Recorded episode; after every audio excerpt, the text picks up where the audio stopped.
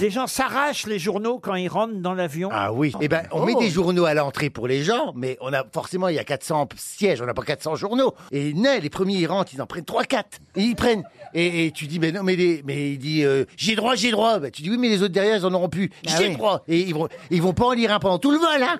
En plus ils prennent Moi aussi, je le fais. Je prends un Figaro, un moi Libération, un aussi. Humanité, un La Croix. Eh ben, t'es un connard, c'est ce qu'il disait, voilà.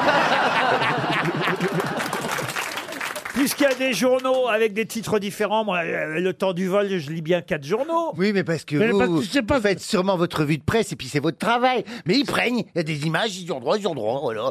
Et ils les laissent les journaux et puis... euh, Eh ben, hier, je suis revenu des Energy Music Awards. Il y avait que des chanteurs dans l'avion, ils n'ont pas pris un seul journal.